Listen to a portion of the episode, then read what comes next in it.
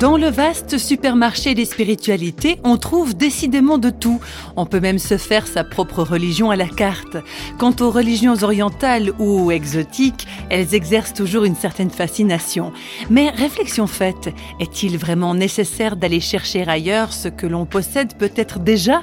Est-ce qu'on ne serait pas assis sur un trésor dont on n'a pas conscience? Louis Schweitzer est pasteur et théologien. Il enseigne l'éthique et la spiritualité. Et puisque c'est son domaine, nous lui avons demandé ce que peut apporter la spiritualité chrétienne aux personnes en recherche spirituelle. C'est une question comment difficile parce que les gens qui sont en quête de spiritualité sont souvent en quête d'autre chose que de spiritualité.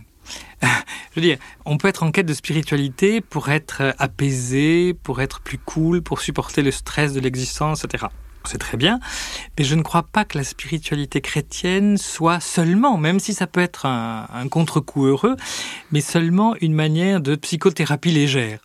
Ce que la spiritualité chrétienne peut apporter d'abord, c'est la rencontre avec le Christ.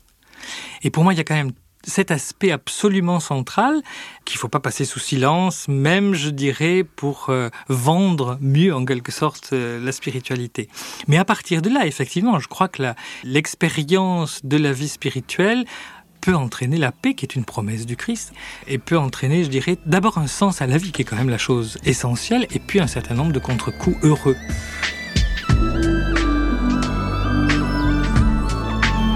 Donc le but de la spiritualité chrétienne, ce n'est pas vraiment le mieux-être de la personne il y aurait deux réponses possibles. Hein. Euh, la réponse théologique intelligente dirait n'essayons pas de faire croire que euh, la spiritualité chrétienne a pour but le mieux-être des individus. Ça a pour but, je dirais, pour moi, quelque chose d'infiniment plus grand, dont un certain mieux-être est une conséquence, mais secondaire. C'est la rencontre avec Dieu. Et donc c'est la rencontre avec soi-même aussi dans sa profondeur, je dirais, la plus authentique. Mais qui fait passer par des choses qui ne sont pas forcément tout de suite du mieux-être. Le désert, par exemple, hein, ou la nuit, pour parler comme Jean de la Croix, font aussi partie de la spiritualité. L'autre réponse, c'est de dire il faut prendre les gens où ils en sont, il faut essayer de leur parler au niveau où ils en sont et, et au point où ils en sont.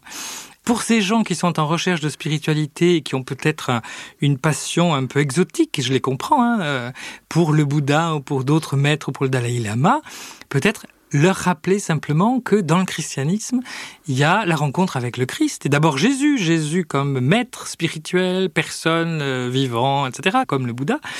Et puis la rencontre avec toute une immense et très riche tradition de grands spirituels. Vous savez, je crois que j'imagine assez facilement que si j'étais japonais, le bouddhisme que j'ai à ma porte m'apparaîtrait un peu comme le christianisme a beaucoup de chrétiens, c'est-à-dire avec toutes les casseroles historiques qu'il traîne, avec toutes ces ambiguïtés, ces médiocrités, etc.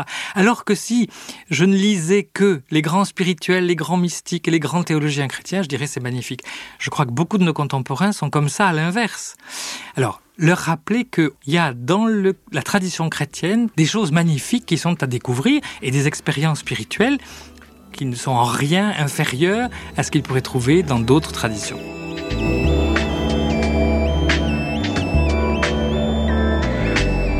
Comme quoi, contrairement au dicton, l'herbe n'est pas forcément plus verte dans le champ du voisin.